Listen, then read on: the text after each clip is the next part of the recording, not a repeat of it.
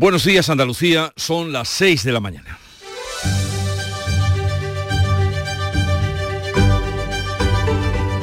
Despierta tu mente, descubre la realidad. En Canal Sur Radio, La mañana de Andalucía con Jesús Vigorra. Hoy no habrá clases en el Instituto de Jerez, donde este jueves un alumno de 14 años apuñaló a dos compañeros y a tres profesores, todos fuera de peligro. La profesora intervenida por una herida en un párpado tiene intacto el globo ocular, mientras el joven atacante está pendiente de pasar a disposición judicial y de la decisión que tome a partir de ahora la Fiscalía. Y a las 12 y cuarto de este viernes, 29 de septiembre se retoma en el Congreso de los Diputados la sesión de investidura de Feijó, tercera jornada y segunda y definitiva votación. La sesión será más corta, con tiempos de intervención breves, tasados. Nadie espera sorpresas, el resultado será previsiblemente el mismo que el obtenido el miércoles. Una vez confirmada la investidura fallida de Feijó, la presidenta del Congreso informará al rey y este pondrá en marcha la nueva ronda de consultas y la entrada en acción de Pedro Sánchez en su intento de formar gobierno. En esta situación de espera, los independentistas no pierden el tiempo y meten más presión. Además de la amnistía, Esquerra y Junts exigen ahora a Pedro Sánchez un compromiso firme de referéndum de autodeterminación a cambio de hacerlo presidente, una resolución que aprobarán hoy en el Parlamento catalán. En un comunicado, PSOE y PSC advierten a los independentistas que con un referéndum no hay avance posible. Estos son nuestros poderes, han venido a decir los independentistas catalanes. Y a todo esto, el Supremo tumba el referéndum que pretendía llevar a cabo Juan Franco para convertir la línea en ciudad autónoma. El tribunal avala la negativa del gobierno a la consulta popular impulsada por el alcalde, pero este no se arredra y responde. Llegaremos hasta donde haga falta.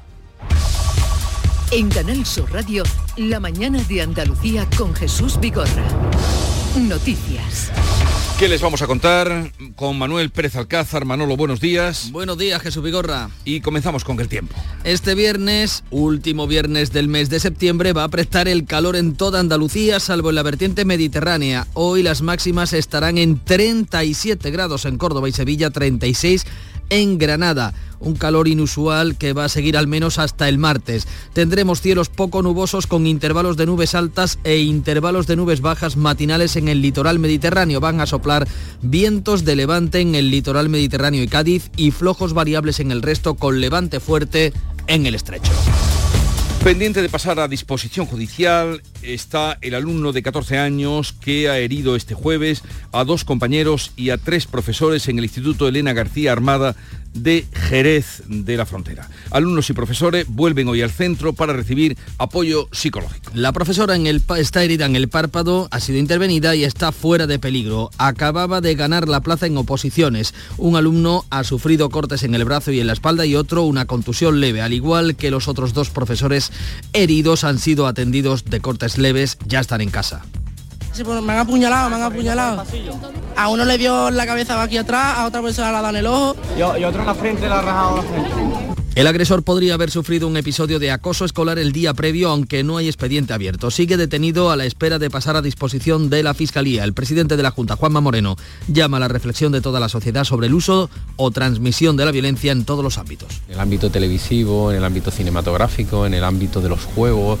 Eh, la violencia es la peor expresión que puede tener un ser humano y que tenemos que evidentemente ir erradicándola. Hoy se va a reunir la Comisión Regional del Plan Director para la Convivencia y Mejora de la Seguridad en los Centros Educativos. Los alumnos han sido convocados este viernes para recibir charlas y apoyo de orientadores y psicólogos. El Congreso de los Diputados procede este mediodía a la segunda y definitiva votación de la investidura de Alberto Núñez Feijó. El Partido Popular asume que no saldrá adelante, pero considera que Feijó sale de ella como la alternativa a Pedro Sánchez y sus cesiones a los independentistas. A Feijó le valdrían hoy con obtener más si es que no es, pero en el PP no esperan eh, cambio alguno respecto a la votación del pasado miércoles. En estos micrófonos el coordinador general Elías Bendodo ha señalado que aunque Feijó pierda la votación sale del debate como el muro de contención ante los independentistas. Se va a erigir en muro de contención a lo que pueda venir y a lo que estamos viendo que va a venir, que es una negociación inaceptable Bendodo avanza que el PP llegará a tribunales para frenar la amnistía. Critica que Pedro Sánchez oculte sus planes con los independentistas y asegura que muchos socialistas están en contra de esta estrategia. El pleno va a comenzar a las 12 y cuarto y la votación a partir de la 1 y 20. La presidenta del Congreso comunicará el resultado de la votación al rey hoy mismo. Si la investidura es rechazada, Felipe VI abrirá ronda de contactos para designar nuevo candidato. Y aprovechando este tiempo de espera, Esquerra Republicana y Junts meten presión y pactan que no no apoyarán la investidura de Pedro Sánchez si no hay amnistía y referéndum. El PSOE, por su parte, no habla de amnistía, pero se cierra a ceder en la consulta por la autodeterminación. El Parlamento catalán va a votar hoy la propuesta de resolución conjunta pactada por los dos partidos independentistas. El paso se produce después de que los socialistas catalanes anunciaran que no apoyarán en el Pleno la amnistía y el referéndum. Junqueras advertía de las consecuencias para la investidura de Pedro Sánchez. Habrá si hace bien o no, votando lo que vota en contra de que la justicia llegue lo antes posible y si esto le conviene o no en términos de investidura del gobierno español. En un comunicado conjunto de PSOE y PSC que no cita la amnistía, se plantan frente al referéndum, advierten de que no habrá avance desde la unilateralidad. Antes del cruce de comunicados y de recibir el encargo del rey, Pedro Sánchez ha asegurado que va a repetir gobierno se apresta a repetir ese gobierno de coalición progresista dentro de poco tiempo. Los socialistas van a convocar una ronda con los grupos para negociar los apoyos a la investidura. Lanzarán una campaña para explicar las cesiones a los independentistas que arrancará mañana con un mitin de Pedro Sánchez en la localidad sevillana de La Rinconada. El Parlamento andaluz ha aprobado una iniciativa contra la amnistía y el principio de igualdad de todos los españoles sin el apoyo del PSOE. La proposición del PP ha forzado a los socialistas a pronunciarse sobre el asunto con su voto en contra. Tan solo han respaldado un punto que reconoce a España como una nación de ciudadanos libres e iguales en derechos y obligaciones. El Pleno ha rechazado también la iniciativa del PSOE para mejorar el autogobierno andaluz. El Ayuntamiento de la Línea, por su parte, está estudiando la resolución del Supremo que ha rechazado el recurso para la celebración de una consulta popular, un referéndum, para convertirse en ciudad autónoma. El alto tribunal deniega la petición del Ayuntamiento al considerar que esta consulta excede absolutamente de los intereses meramente locales, ya que afecta a la organización territorial del Estado y de las comunidades autónomas. La asesoría jurídica del consistorio linense está analizando la resolución para actuar en consecuencia.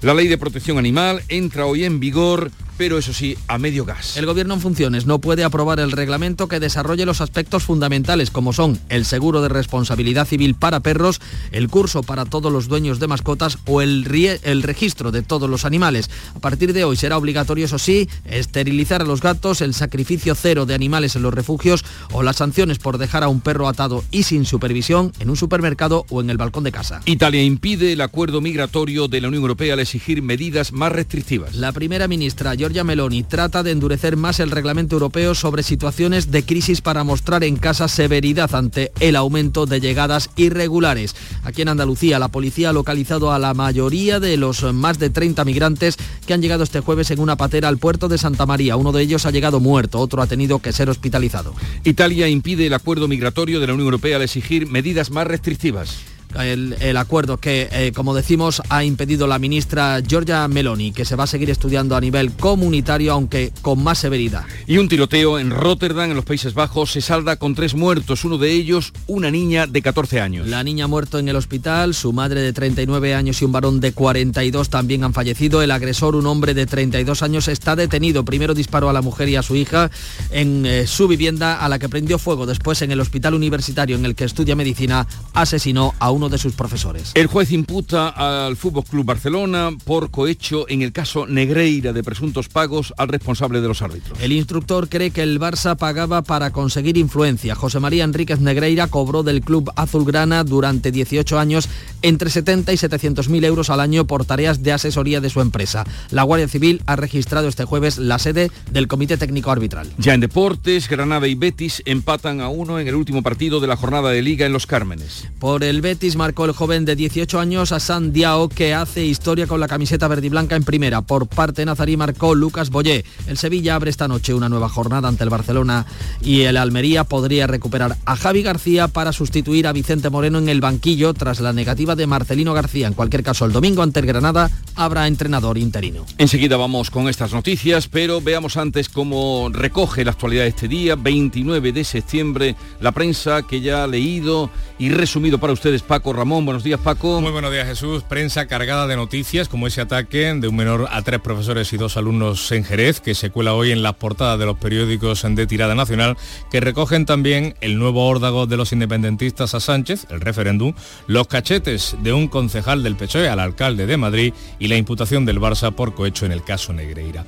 A veces Sevilla, la mañana que pudo ser fatal, un niño de 14 años con Asperger hiere con dos cuchillos a tres profesores y dos compañeros al inicio de las clases. Investigan si había acoso escolar. En su edición nacional, la noticia de apertura es Junts y Esquerra pactan no investir a Sánchez sin amnistía y negociación del referéndum. El país, los socialistas se plantan ante Junts y Esquerra por el referéndum. El PSOE y el PSC responden a la iniciativa del independentismo en el Parlamento para exigir la consulta. Por ese camino no hay avance posible. La foto es para el momento en el que el concejal del PSOE, Daniel Biondi, le toca la cara al alcalde de Madrid, Almeida. El mundo, Junts y Esquerra reviven el frente secesionista y ponen contra las cuerdas al PSOE. La foto también para el momento que se vivió en el Ayuntamiento de Madrid con Biondi y Almeida y el titular Te equivocas, te estás equivocando. También recoge que la investigación al Barça por soborno se extiende al mandato de la Porta. En la vanguardia, Junts y Esquerra condicionan investir a Sánchez a que trabaje por el referéndum. También se hace eco de que los obispos se declaran contrarios a la amnistía. En la razón, el PP demanda cambios a Feijó para afrontar la nueva etapa y el alumno del ataque en Jerez con palabras textuales, mañana no vengas. Vamos ahora a la prensa internacional de la que ha entresacado lo que ahora nos cuenta Beatriz Almeida. Buenos días, Bea. Muy buenos días. Tres personas asesinadas en Rotterdam. El diario de Volkskrant de Ámsterdam titula Rotterdam vive una tarde negra con tres muertos, dos tiroteos y un hospital en pánico. Se acelera el éxodo de Nagorno-Karabaj ahora más que ya se ha decretado su disolución y el diario Haikakan Samanaka dice que hasta las 10 de la noche de ayer han llegado a Armenia 78.000 personas desplazadas a la fuerza. Sobre el nuevo reglamento de inmigración cuenta el Corriere de la Sera que Italia pide más tiempo, que no dice que no al texto, pero que lo tiene que estudiar. De fondo subyace la disputa con Alemania por sus ayudas, las ayudas alemanas, a las ONGs que rescatan inmigrantes. Leo en la República de Roma. La noticia de que siete barcos de ONGs, algunos de ellos con pabellón alemán, se dirigen hacia Lampedusa, confirma nuestra preocupación. Son declaraciones de Tajani, ministro de Exteriores italiano. En Le Monde, Emmanuel Macron abre la puerta a la autonomía de Córcega y la prensa británica coincide en dos nombres propios. El de Liane Dorcas, una niña de 15 años apuñalada cuando se dirigía al instituto por el novio de su amiga, y el de Michael Gambon, el Dumbledore de Harry Potter que ha muerto de neumonía a los 82 años. A las menos 20 más. Ampliamos. Más información internacional. Ahora las 6.13 minutos de la mañana pongamos un poco de música que nos llega de Canal Fiesta Radio. Si me quisieras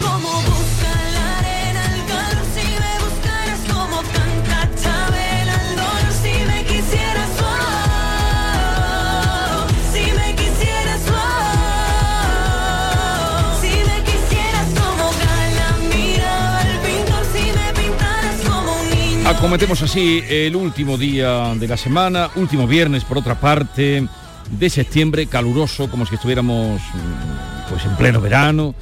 Y por aquí tendremos entre otros invitados a María León, que eh, está entre el, el elenco de actores de la película Cerrar los Ojos, la última de Erice, 30 años después. Víctor Erice. De Víctor Erice, 30 años después, lo que ha tardado en hacer la peli, que se ha presentado en el Festival de San Sebastián. E estará también como cada viernes a partir de las diez y media atendiendo a nuestros oyentes Joaquín Moecker con las dudas que tengan, con lo que quieran comentarle. Hablaremos del Festival de las Artes Escénicas de Sevilla que comienza. Recibiremos a nuestro filósofo Vico en los límites y también estará con nosotros el youtuber número uno en España con más de 40 millones de seguidores. ¿Cómo se puede tener 40 millones de seguidores? Bueno, hay quien tiene más. Haciendo cosas interesantes. Hay haciendo cosas Claro. No siempre. llamativas. Bueno, No bueno, siempre. no siempre. no siempre. Es Mike Brack, no tengo el gusto de conocerlo, pero hoy estará con nosotros en la última hora del programa. Mike Brack, que además ya hace giras, por eso eh, ha recalado en Andalucía. Bueno, de todo esto y mucho más, hasta las 12 de mediodía quedan invitados a vivir y compartir este viernes en Canal Sur Radio, La Mañana de Andalucía.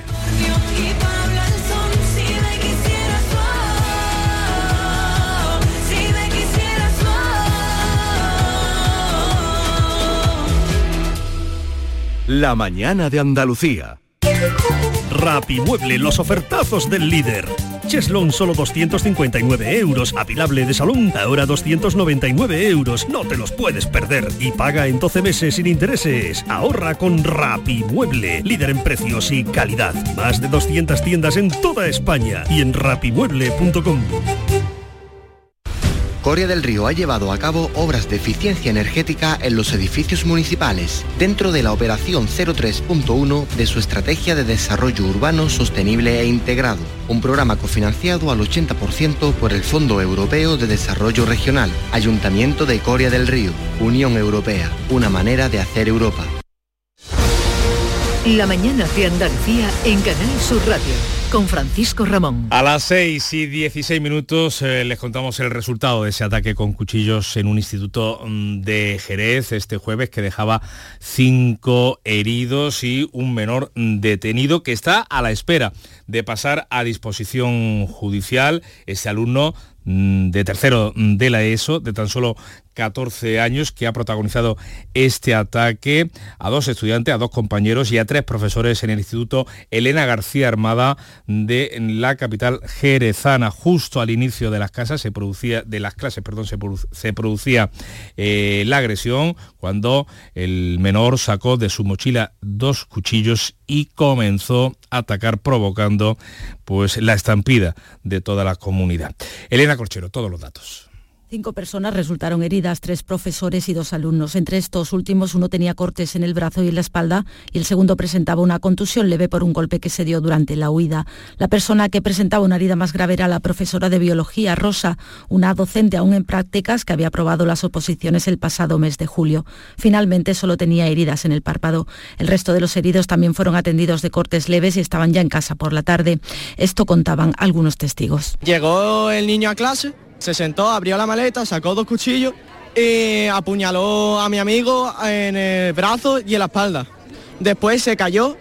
Eh, mi amigo fue a apuñalar en el pecho y una profesora lo agarró por detrás y salvó la vida. Me vimos a todos correr y pues se paró justo a la puerta de mi clase y se pone mesa que me han apuñalado y tenía el brazo lleno de sangre, la espalda también. El agresor, detenido enseguida, podría haber sufrido un episodio de acoso escolar el día previo, aunque no había expediente abierto. Fue conducido a la comisaría de Jerez y está a la espera de pasar a disposición de la Fiscalía de Menores. Hay una investigación abierta. La alcaldesa de Jerez, María José García Pelayo. Evidentemente es un hecho muy grave el que se ha producido y, y evidentemente bueno, nos obligará a todos a reflexionar. Para este viernes los alumnos han sido convocados al centro, pero no habrá clases ordinarias. En su lugar se ha organizado una serie de charlas con orientadores y psicólogos de la Consejería de Educación para intentar asimilar lo ocurrido y minimizar las secuelas emocionales. Pues hoy también se va a reunir la Comisión Regional del Plan Director para la Convivencia y Mejora de Seguridad en las aulas. El presidente de la Junta, Juanma Moreno, ha hecho una llamada a la reflexión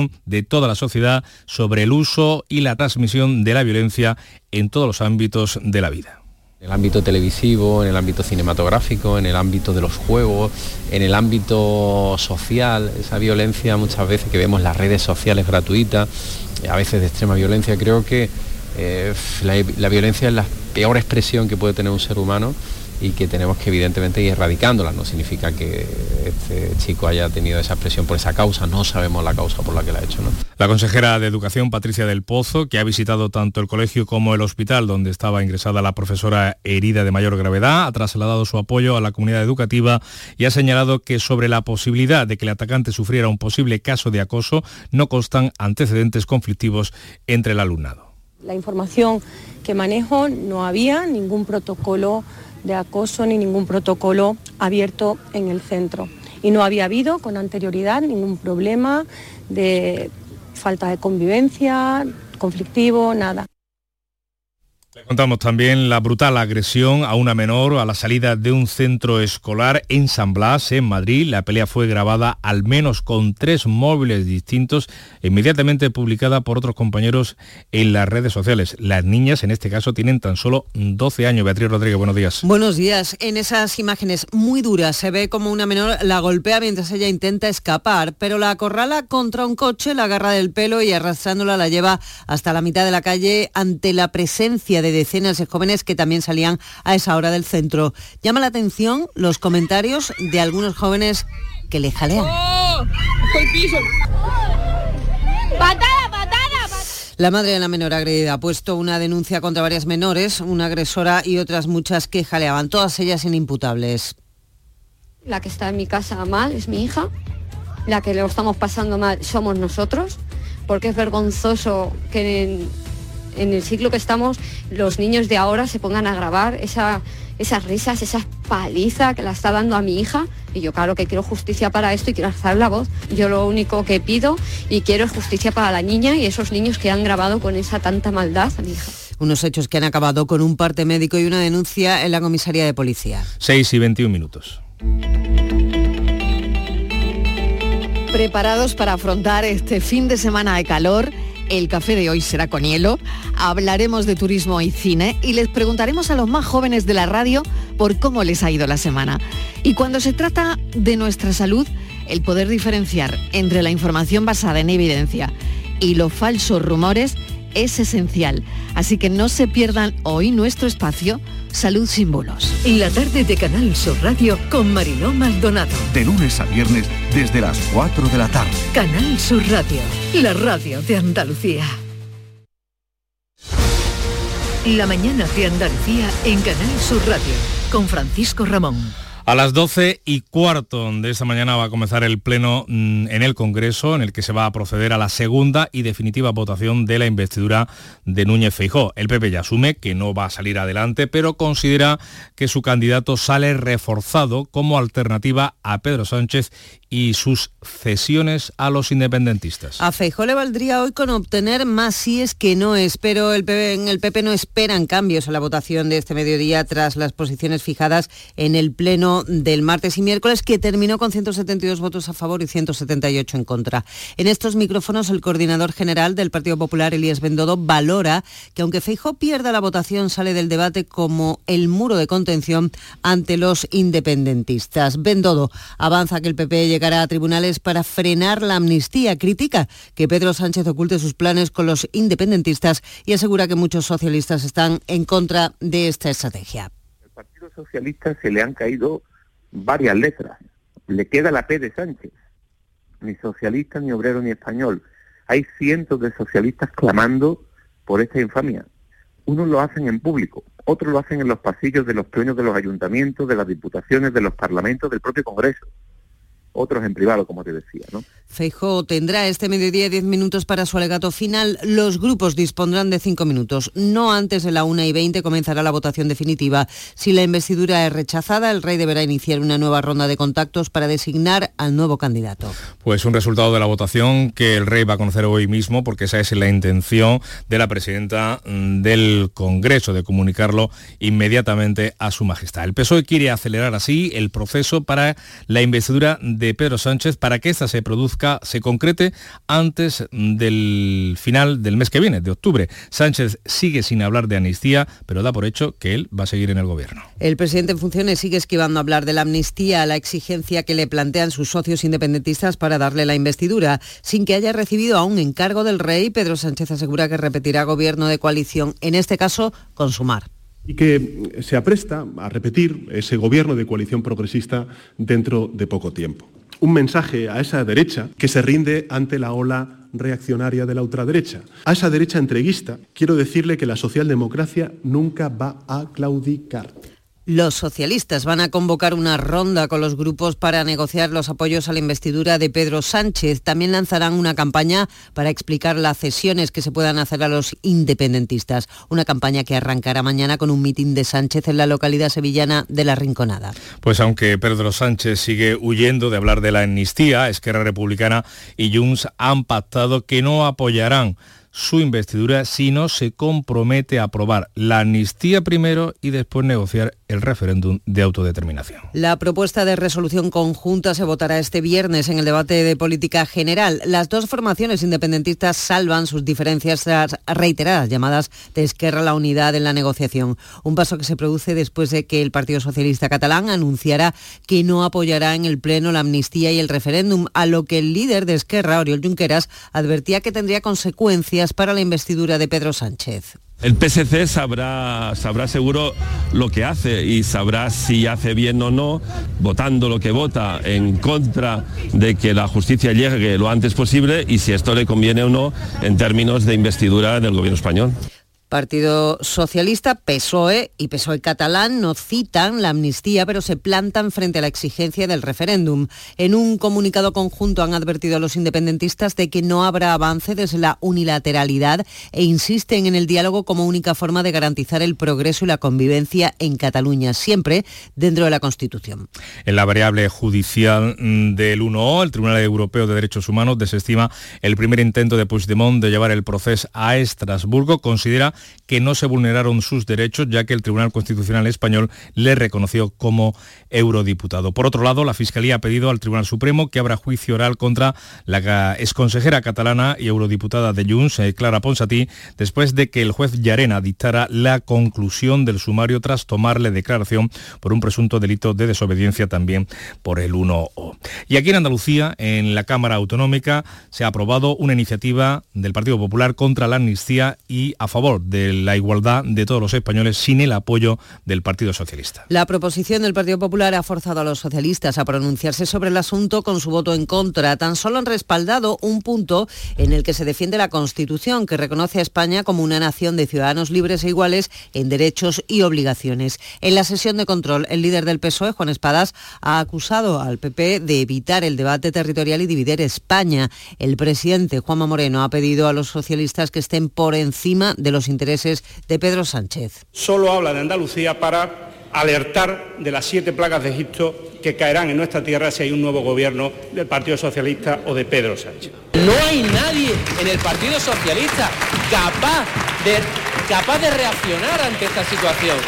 El Pleno ha rechazado la iniciativa del PSOE para mejorar el autogobierno andaluz. Seguimos hablando de referéndums, eh, de la asesoría jurídica del Ayuntamiento de la Línea, que estudia ya la resolución del Supremo, que ha rechazado precisamente el recurso presentado por el Ayuntamiento de la ciudad gaditana para la celebración de una consulta popular para convertirse, en su caso, en ciudad autónoma. La Sala de lo Contencioso Administrativo del Alto Tribunal ha denegado la petición del Ayuntamiento al considerar que esta consulta excede absolutamente de los intereses meramente locales, ya que afecta a la organización territorial del Estado y de las comunidades autónomas. Desde el Ayuntamiento de la Línea aseguran que la asesoría jurídica está analizando esta resolución que les llegó ayer mismo para actuar en consecuencia. Una resolución que confirma también el acuerdo del Consejo de Ministros el pasado 25 de octubre que ya denegó la autorización que pedía el consistorio para celebrar la consulta popular. Pues tampoco habrá consulta en la línea. Nosotros nos vamos ya con los eh, deportes, con ese empate a uno entre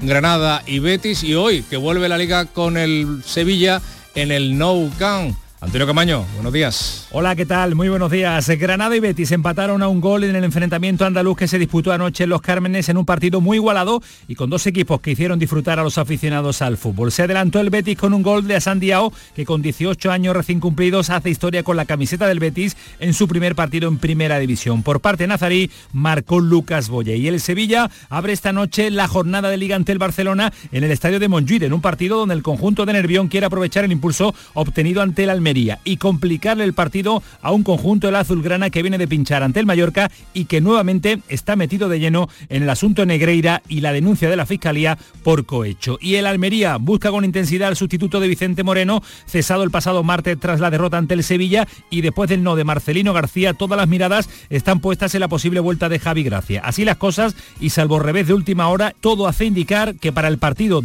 que el Almería jugará ante el Granada este próximo domingo habrá un técnico interino en el banquillo. Hace más de 20 años que el Sevilla no gana en el campo del Barça. Y ya es hora. Este viernes, el campeón de liga se enfrenta al campeón de la UEFA Europa League, Barcelona-Sevilla, desde el estadio de Montjuic. Vívelo en la gran jugada de Canal Sur Radio, Sevilla y Radio Andalucía Información desde las 9 menos 20 con Jesús Márquez. Contigo somos más deporte. Contigo somos más Andalucía.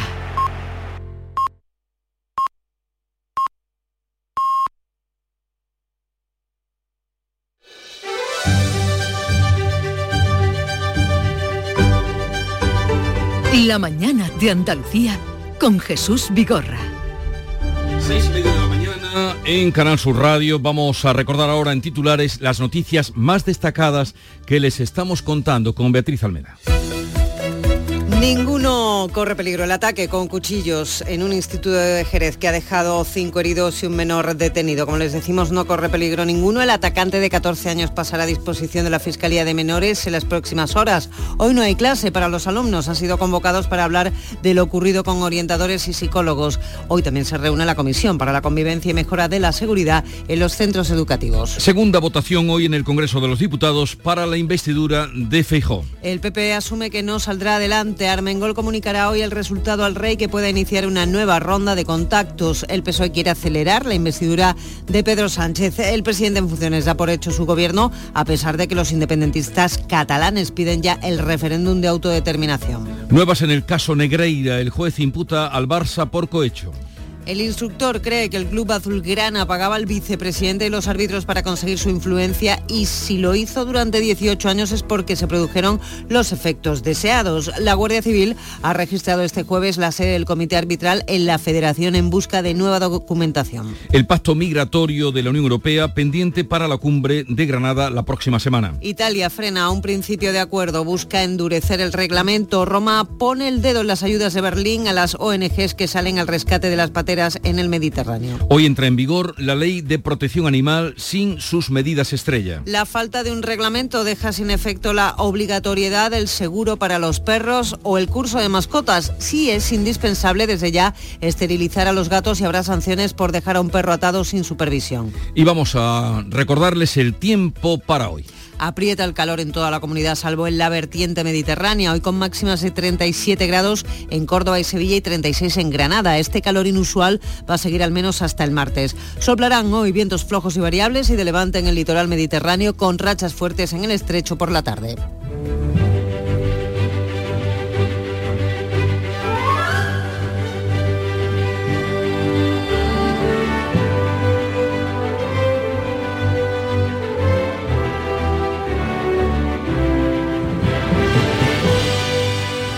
Vamos a recordar, es un día de los señalados porque San Miguel es un nombre muy corriente, muy común. San Miguel se celebra también en la iglesia lo junto a todos, a los arcángeles, San Miguel, San Gabriel y San Rafael, pero en Córdoba no En se Córdoba puede no hablar, mm, vamos, San Rafael es San Rafael, patrón de Córdoba 24 de octubre. Eh, San Miguel, ya lo saben, príncipe de las milicias celestiales, conduce la batalla contra las fuerzas del mal, se le representa siempre con la espada flamígera y pisándole la cabeza al diablo. A veces es curioso que se representa la iconografía con un San Miguel de rostro dulce, no violento. Pero hay que ver cómo era San Miguel también, ¿no? Con una espada de dos metros. El, el- el- el diablo le mira así como sonriente desde abajo. Eh, hay un San Miguel, por cierto, en, en la ermita de San Miguel de Granada, tú que eres de allí, que, es- que está vestido como con unos pololos, que, Sí, no comentar. que Lorca le dedica, ahora que vamos a hablar de Lorca, me ha venido por, por lo que ahora contaré de efeméride.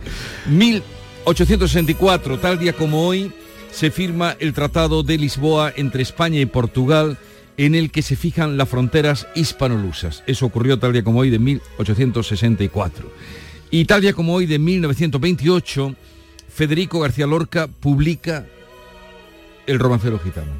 La primera vez que sale ese libro, en fin, que vamos a contar de romancero gitano, que mm, revolvió todo el momento poético y donde hay, eso te decía, un romance, romance. romance a San Miguel y el San Miguel es ese de, la, de una ermita que está en el Sacromonte, En, en Granada. Y la cita que traigo hoy es de Joseph Conrad, indiscutible, eh, novelista, referente para, para todos los escritores. La fuerza de uno es solo un accidente que se deriva de la debilidad de los otros. La fuerza de uno, no señalo a nadie, no miro a nadie, miren ustedes a quien tengan que mirar, es solo un accidente que se deriva de la debilidad de los otros. Joseph Conrad. Y vamos ahora a la segunda entrega de prensa hoy o ahora en este momento, la prensa andaluza. ¿Qué dice Paco? Pues comenzamos por el diario de Jerez. Un menor hiere con cuchillos a tres profesores y dos alumnos. El presunto agresor fue llevado a comisaría y hoy va a declarar ante el fiscal mm, de menores. Eh, una testigo o un testigo dice la profesora le salvó la vida a mi hijo herido. Los compañeros dicen que ese agresor que, el agresor sufría acoso, pero que no constan denuncias previas. En la voz de Almería, al hilo de la violencia en las aulas, eh, abre a cinco columnas, padres y docentes piden más medios contra la violencia. El ciberacoso va en aumento, recoge también las denuncias sindicales. Eh, En el último curso casi 40 consultas relacionadas con este tipo de violencia, eh, con, con los casos de acoso se produjeron en Almería. En Europa Sur, la línea no será ciudad autónoma. El Supremo rechaza la convocatoria de la consulta popular solicitada por el ayuntamiento porque, dice, excede absolutamente de los intereses meramente locales. Ese es el fallo del Supremo, lo dice textual. En el sur, la universidad y la FP no cubren la demanda de formación de la Málaga Tecnológica. La fotografía es para la reina Leticia y su compromiso contra la trata de seres humanos ayer en Málaga. En el diario de Sevilla, Urbanismo defiende que sigan los veladores en las calzadas, en las terrazas, las mesas y las sillas en las. Alega que la ampliación que se aprobó en el, por el COVID favorece el paso peatonal por esas aceras. La foto Sí. es para el empate del Betis eh, con el Granada en los Cármenes y en el diario... que favorece por algunas aceras. Por algunas, por no, eso no lo dice el periódico, eso lo digo yo. Porque transito la ciudad como tú, o como vea, por algunas aceras. En la gincana de las eh, de las eh, ¿cómo es? de los veladores. El la intervención del ayuntamiento suspende un desahucio en Cádiz, es lo que recoge el diario de Cádiz. En Córdoba, en el Córdoba leemos que Diputación y Junta lanzan un plan de choque por el agua. Entre esas medidas, eh, pues también está el saneamiento de- del agua del pantano de Sierra Bollera.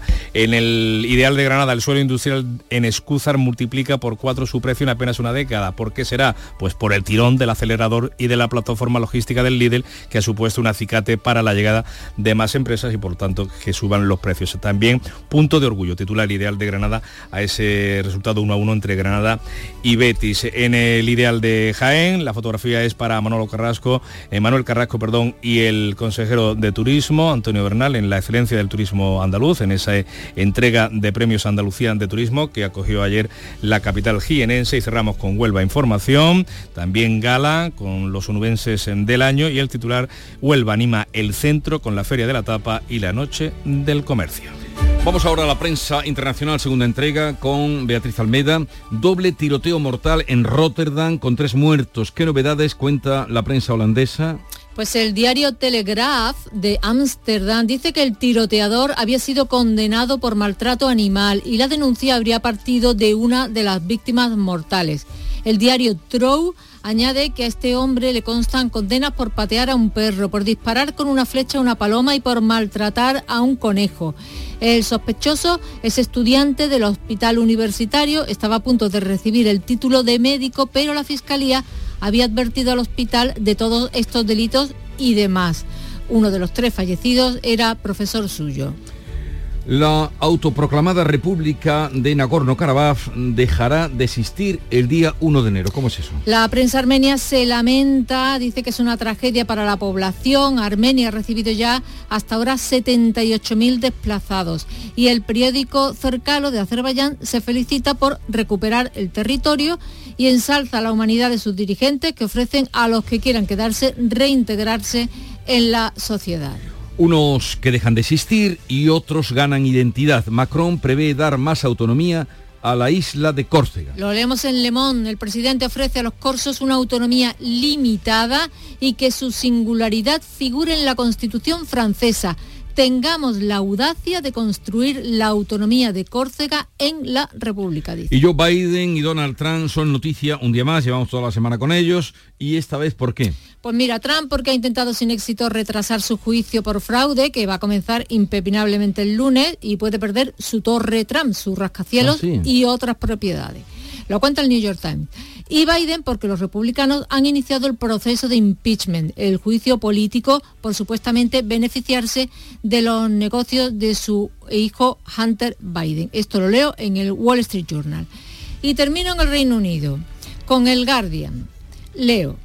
Arrestado un adolescente de 16 años por talar el árbol más famoso del Reino Unido de 300 años, el conocido como árbol de Robin Hood porque salió en una película de Robin Hood. Un sicomoro del Parque Nacional de Northumberland en el norte de Inglaterra. La policía lo tacha de acto vandálico y los lugareños se lamentan y se duelen. Es como robarnos la alegría, dice uno de ellos. Tremendo, ¿eh? pero vamos, cortar un árbol de estas dimensiones, eh, no sé cómo lo habrá hecho para que no... La le- sierra eléctrica, me imagino, ¿no? Y mucha paciencia, porque eso no se cae. Pero digo para que no lo hayan visto, Claro. no hayan alertado. ¿no? una sierra eléctrica.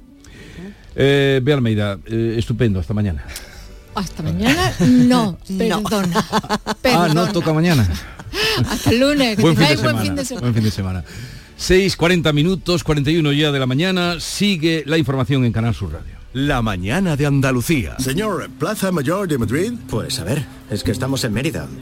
A ver cómo te lo explico. Em, tendrías que coger esta calle a la derecha, luego segunda mano izquierda, luego... Bueno, mira, que cojo el coche y te acerco yo, que son tres horitas de nada. Este 29 de septiembre puedes convertirte en dueño del tiempo si ganas el bote especial de Euromillones de 130 millones de euros. Así que tendrás tanto tiempo que no te importará perderlo un poquito.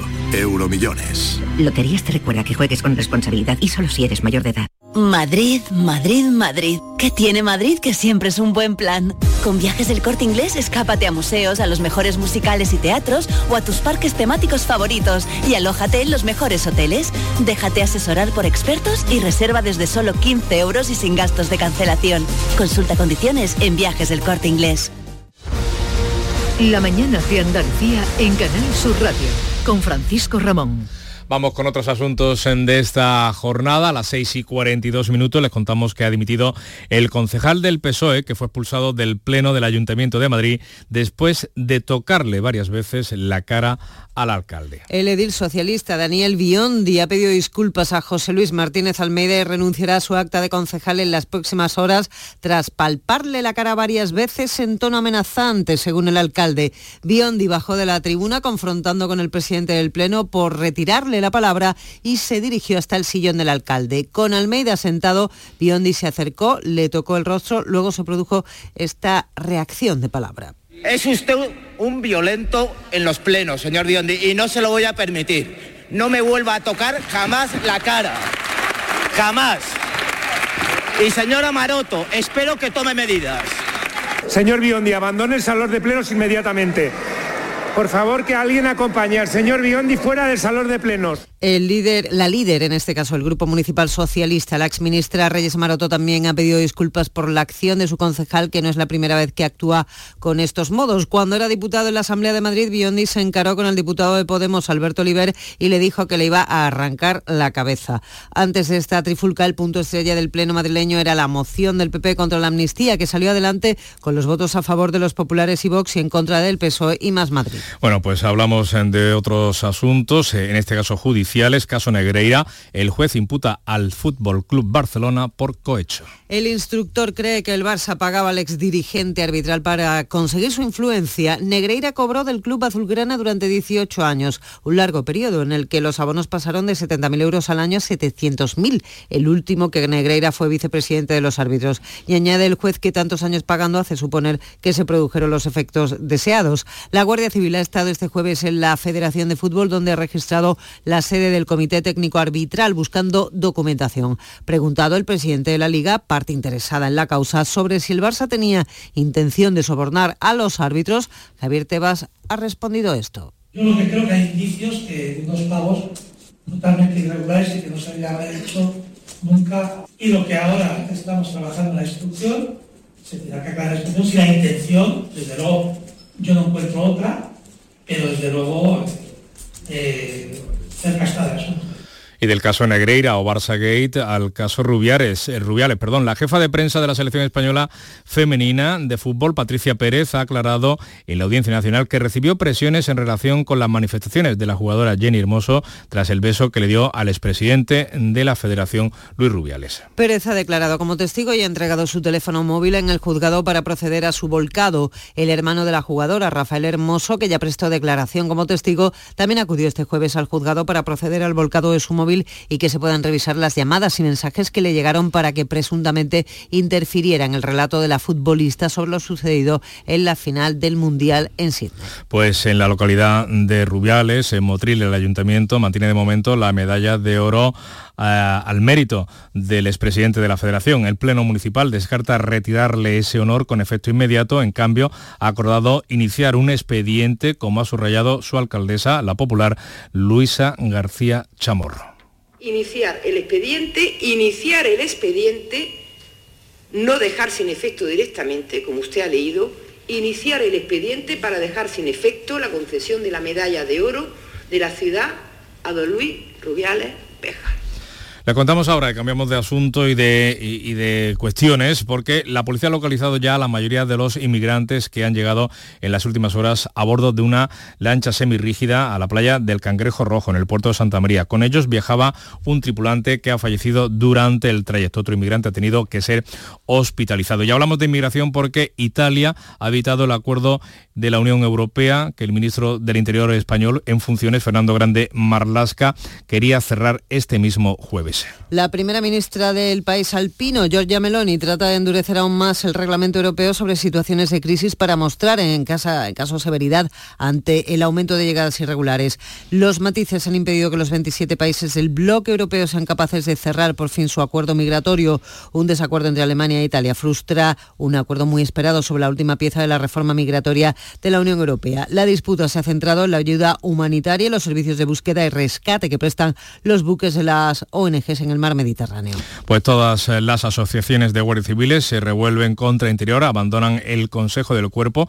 Estas siete eh, organizaciones de guardias civiles rechazan los continuos desplantes y menosprecio, aseguran por parte del Ministerio del Interior. Su titular, como saben, eh, Fernando Grande Marlasca, se encontraba en Bruselas, pero tampoco asistía a esa reunión del Consejo el director general de la Benemérita, Leonardo Marcos. Y a falta de una sesión hoy para cerrar el mes, asuntos económicos, el Euribor mantiene su tendencia alcista y regresa a niveles de hace 15 años con una tasa diaria del 4,2 o 4,22%. El índice de referencia de las hipotecas persiste su escala de recupera el nivel del pasado mes de julio justo antes de acabar septiembre. La tasa mensual de este mes con la que se revisan los préstamos hipotecarios se situará hoy alrededor del 4,14%. El otro dato económico destacado del jueves ha sido la inflación. El IPC adelantado se ha disparado nueve décimas en septiembre hasta el 3,5. Según el Instituto Nacional de Estadística, este alza de los precios se debe a las subidas de la electricidad principalmente y los carburantes. El presidente de la Junta Andalucía, Juanma Moreno, ha defendido este jueves en el Parlamento el rechazo de su gobierno a la ampliación del cementerio del Cabril en Hornachuelos, Córdoba, tras poner de manifiesto que es un proyecto que contempla el Gobierno en su séptimo plan de residuos tras el desmantelamiento de las centrales nucleares como la de Garoña. En respuesta adelante de Andalucía sobre los residuos contaminantes, Moreno ha rechazado que lleguen a Andalucía más restos nucleares. Andalucía no quiere ser eh, vertedero del resto del planeta, eso lo hemos dicho siempre. Se aprobó una enmienda del Grupo Parlamentario Popular, que es el grupo parlamentario mayoritario, que prohíbe la entrada de residuos peligrosos de fuera de nuestra comunidad autónoma a los vertederos de Andalucía. Es toda una declaración de intenciones sobre la pregunta que usted me ha hecho. Y hoy entra en vigor la ley de protección animal, aunque lo hace a medio gas. El Gobierno en funciones no puede aprobar el reglamento que desarrolle los aspectos fundamentales de la norma, como son el seguro de responsabilidad civil para perros, el curso para todos los dueños de mascotas o el registro de todos los animales. Eso será más adelante. Sin embargo, a partir de hoy será obligatorio esterilizar a los gatos, el sacrificio cero de animales en los refugios o las sanciones por dejar a un perro atado y sin supervisión en un supermercado o en el balcón de casa. Ningún campo podrá estar solo más de 24 horas o tres días si se trata de otra mascota. Y miramos al exterior porque ha fallecido en el hospital la niña de 14 años, eh, herida en un tiroteo en Rotterdam. Su madre de 39 y un varón de 42 años también han sido asesinados. El agresor, un hombre de 32 años, está detenido. Han sido dos los incidentes. El primero en un apartamento donde el individuo disparó a la mujer y a su hija, prendió fuego al inmueble y huyó. Poco después repitió el ataque en un hospital universitario en el que él mismo cursa estudios. Allí asesinó a uno de sus profesores. La policía desalojó el edificio entre escenas de pánico de los presentes. Pues cerramos como empezamos, eh, con un ataque en este caso con resultado fatal, 7 menos 10 de la mañana, más información ahora local en Canal Sur Radio y Radio Andalucía Información.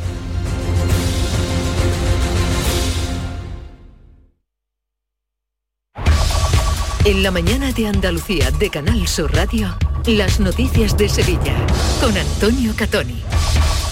Buenos días. El ayuntamiento va a mantener los veladores COVID que se situaron en las zonas de aparcamiento y viario público con motivo de la pandemia. Así se va a reflejar en la nueva ordenanza municipal de veladores que estará lista en febrero. Noticia de apertura en este superviernes en el que tenemos la carrera nocturna del Guadalquivir con sus 23.000 participantes. Se va a cortar el itinerario, se va a cortar al tráfico desde las 3 y media de esta tarde, pero también están el Festival de las Naciones, la Noche de los Investigadores, conciertos en el Estadio Olímpico o en el Cartuja Certer, el arranque de la Feria de San Miguel en la Maestranza y por si fuera poco el serranito más grande del mundo en el Puente de Triana. Vamos con el tiempo. Porque lo más significativo es que las temperaturas están en ligero ascenso. La máxima va a ser la misma en Écija, Lebrija, Morón y la capital, 37 grados. En la isla de la Cartuja tenemos ahora 19. Las noticias que más te interesan te las cuenta Canal Sur Mediodía Sevilla. Y este viernes te llegan con el torneo Andalucía Equality Golf Cup, una competición con un circuito único, solidario, inclusivo, igualitario y sostenible. No te pierdas cómo un deporte como el golf puede ayudar a mejorar la vida de las personas con diversidad funcional, contribuyendo a cuidar el medio ambiente. Todos los detalles de esta experiencia en Canal Sur Mediodía Sevilla, este viernes desde las 12. Con la colaboración de Andalucía Equality Golf Cup. Canal Sur, compromiso con Andalucía. En Canal Sur Radio, las noticias de Sevilla. El Ayuntamiento de la capital valora mantener en la nueva ordenanza de veladores los que se instalaron de forma excepcional por la pandemia en zonas de aparcamiento, espacios y viarios públicos más allá de la porción de acera que corresponde a cada establecimiento. El compromiso del equipo de gobierno municipal es que la nueva ordenanza esté lista en febrero. Informa Asunción Escalera. De cara a la nueva ordenanza, se están valorando las inversiones realizadas por los establecimientos cuando implantaron plataformas inmobiliario que no han sido amortizadas aún, además de la contratación de personal. Igualmente, se está valorando el esfuerzo realizado para mejorar la accesibilidad en los viarios, sin olvidar que también han cambiado las costumbres de los clientes. El ayuntamiento valora la aportación de la hostelería a la reactivación económica de la ciudad y por todo ello sopesa mantener las actuales condiciones más allá de la prórroga que en principio acaba en febrero. Sobre la tarifa del agua, la Comisión Ejecutiva de Masesa continúa su ronda de reuniones en las que plantea a todos los implicados que la factura suba en dos años un 22% para los hogares con un consumo normal y hasta un 46% para los que más gasten. La propuesta tiene que elevarse al Consejo de Administración en octubre. Eso equivaldría al incremento medio en un 30% que ha planteado el alcalde José Luis Sanz y lo ha justificado en el Pleno Municipal pues para cubrir unas pérdidas de 8 millones de euros. Los motivos que han ocasionado esta situación en la empresa no solo es la sequía, son las inversiones que ha hecho la empresa durante todos estos años para mejores en redes, eh, las inversiones en nuevas tecnologías y el ahorro que los sevillanos y las sevillanas están haciendo, que mm, repercute muy negativamente en la facturación de la empresa. Sanz contestaba así a la pregunta que realizaba la portavoz de Vox, Cristina Peláez. Otras opciones antes que meterle la mano en el bolsillo a los sevillanos. Por ejemplo, nosotros sabemos, y usted también lo sabe, que en los presupuestos del Ayuntamiento de Sevilla hay mínimo 26 millones de euros que todos los años se destinan a cosas absolutamente inútiles ¿Por qué no se propone una aportación extraordinaria o una ampliación de, de capital? El Pleno aprobaba una moción del PP por la igualdad de los españoles contra la amnistía que negocian los independentistas para investir a Pedro Sánchez. Vox ha votado a favor y con Podemos, Izquierda Unida y PSOE lo ha hecho en contra, lo han hecho en contra. Consideran que el Pleno tendría que debatir sobre los problemas de la ciudad, así lo subrayaba la socialista Sonia Gaya apocalíptica es la situación de los sevillanos y sevillanas que han pasado más de 14 horas al día con cortes de luz en plenas horas de calor en esta ciudad este verano. Y ustedes no han hecho nada. Apocalíptico es el número de mujeres asesinadas por violencia machista. Es mucho más importante lo que pase de Peñasperos para, para arriba que la igualdad de todos los sevillanos y sevillanas, que es lo que tenemos que discutir en este pleno. El portavoz del Gobierno Municipal, Juan Bueno, lamentaba que el PSOE no haya entrado en el fondo de la cuestión. Una huida hacia adelante, una huida hacia adelante para no pronunciarse por la amnistía y por el independentismo que van a torturar a los sevillanos, no le quepa ninguna duda, que va a ser un problema de agravio que va a ser un problema de solventar el principio de igualdad de todos los españoles, en el que estamos incluidos los sevillanos. Esa misma moción del Partido Popular ha sido, ha sido, rechazada en el pleno de la Diputación de Sevilla. Y toda la oposición ha apoyado la moción socialista que insta al alcalde a mantener abierto el Teatro Lope de Vega y a impulsar de nuevo la agenda cultural de la ciudad que este verano eh, ha visto la suspensión de la programación en barrios o el cambio en el formato del Festival de Cine. Dice el portavoz socialista Antonio Muñoz que es una enmienda a la totalidad de la gestión cultural de José Luis Sanz frenar la deriva cultural a la que nos están llevando las improvisaciones permanentes de su acción de gobierno en política cultural. Se trata, señor Sanz, no de destruir, sino de mejorar en todo caso, pero no deshacer lo que funciona y lo, o lo que venía funcionando. Enseguida hablamos del superviernes, son las 6 y 55. El lunes 2 de octubre, a las 10 de la noche. El llamador. Mesones del Serranito en su 40 aniversario a, por el récord Guinness con el Serranito Solidario más grande del mundo de 150 metros de largo. Viernes 29 de septiembre de 10 a 12 en el Puente de Triana. Y a partir de las 12 del mediodía en el Muelle de la Sal se abrirá la barra solidaria a beneficio de las obras sociales de las hermandades del barrio del Arenal. Y a las 2 del mediodía comenzarán las actuaciones en directo. Sorteos y más sorpresas, te esperamos. Hace más de 20 años que el Sevilla no gana en el campo del Barça y ya es hora. Este viernes, el campeón de liga se enfrenta al campeón de la UEFA Europa League, Barcelona-Sevilla, desde el Estadio de Montjuic. Vívelo en la gran jugada de Canal Sur Radio, Sevilla y Radio Andalucía Información desde las 9 menos 20, con Jesús Marco. Contigo somos más deporte, contigo somos más Andalucía. En Canal Sur Radio, las noticias de Sevilla, con Antonio Catoni. Eh, en este, viernes 29 de septiembre tenemos de todo en Sevilla Capital, pero lo más destacado es la carrera nocturna del Guadalquivir. Ya han comenzado esta madrugada los primeros cortes de tráfico, pero van a continuar desde las tres y media de la tarde. Ya no va a poderse eh, circular ni coches ni peatones eh, desde los puntos, desde la carrera eh, del eh, Guadalquivir, de, todo el recorrido en el tramo entre Glorieta de Marineros y Avenida de Moliní. Em, como decimos, ni coches ni, ni, peatones. La carrera va a comenzar a las 10 de la noche sobre ese trazado de 8 kilómetros y medio por la ronda histórica. por la que se va a ir restaurando la circulación una vez que pasen los aletas, que van a ser 23.000 tenemos que hablarles también del dispositivo de movilidad. Lipasan va a operar con 30 trabajadores, 18 vehículos, además de 50 contenedores para la recogida selectiva. Pero eh, las líneas de Tusam va a haber alterado sus recorridos y sus paradas terminales y algunas, como la 14, la C3, la C4 y el Metro Centro, ante la imposibilidad de circular por la mayor parte de sus recorridos, van a suspender el servicio desde las 9 y cuarto.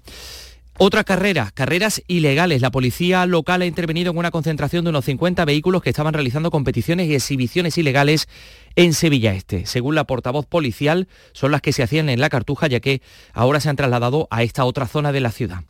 Al conocerse que las carreras se trasladaban hasta la zona del centro comercial al campo en el distrito este, el dispositivo de policía local se desplazó hasta el lugar, llegándose a formular una decena de denuncias entre los 50 vehículos que había allí concentrados.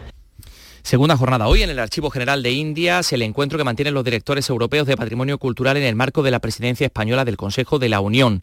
Se está hablando sobre la importancia del patrimonio inmaterial de los pueblos y ciudades, de su vínculo con lo material. Y no hay mejor lugar que Sevilla, según ha dicho el director general de Patrimonio Cultural y Bellas Artes, Isaac Sastre, que es el anfitrión. Sin duda eh, Sevilla, eh, el pueblo sevillano como comunidad portadora de valores demuestra eh, lo importante que es que este patrimonio sea revivido, ¿no? Y año tras año con la Semana Santa, sin duda estamos ante uno de los mejores ejemplos de lo que es el patrimonio cultural inmaterial. Y vamos con el deporte. Empate a uno en el Granada Betis. Antonio Camaño, buenos días. Hola, ¿qué tal? Muy buenos días. El Betis empató anoche ante el Granada en un enfrentamiento andaluz muy vistoso que se disputó en Los Cármenes eh, con un partido también muy igualado y con dos equipos que hicieron disfrutar a los aficionados al fútbol. Se adelantó el Betis con un gol de Asan Diao que con 18 años recién cumplidos hace historia con la camiseta del Betis en su primer partido en primera. Por parte Nazarí marcó Lucas Boya y termina la jornada de liga en el día de ayer y hoy comienza una nueva porque el Sevilla abre esta noche la jornada de ante el Barcelona en el estadio de Montjuic en un partido donde el conjunto nervionense quiere aprovechar el impulso obtenido ante el Almería y complicar el partido a un equipo, al azulgrana que viene de pinchar ante el Mallorca y que nuevamente está metido de lleno en el asunto Negreira. Y entre tanta música en el día de hoy, Mónica Naranjo en el Cabaret Festival de Mairena del Aljarafe.